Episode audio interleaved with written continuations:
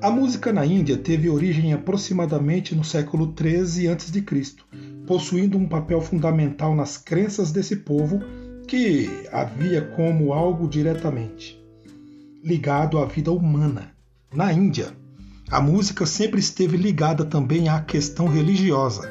Para os indianos, significa a música a grande harmonia universal ou a dádiva dos deuses. E por isso, ela tem a mesma importância que a religião. Conta a lenda que o próprio deus Brahma doou a vina ao povo, instrumento que continua favorito até hoje.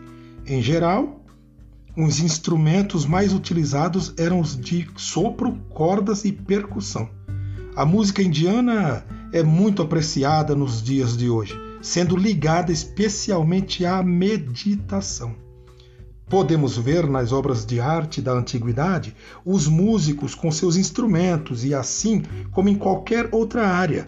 A música teve movimentos diferentes no decorrer da história e do mundo, com variedade limitada e sempre com grande influência sobre a mente humana. Portanto, a música não é como a escultura, a pintura, a poesia. Ela, a música, vive um momento e desaparece.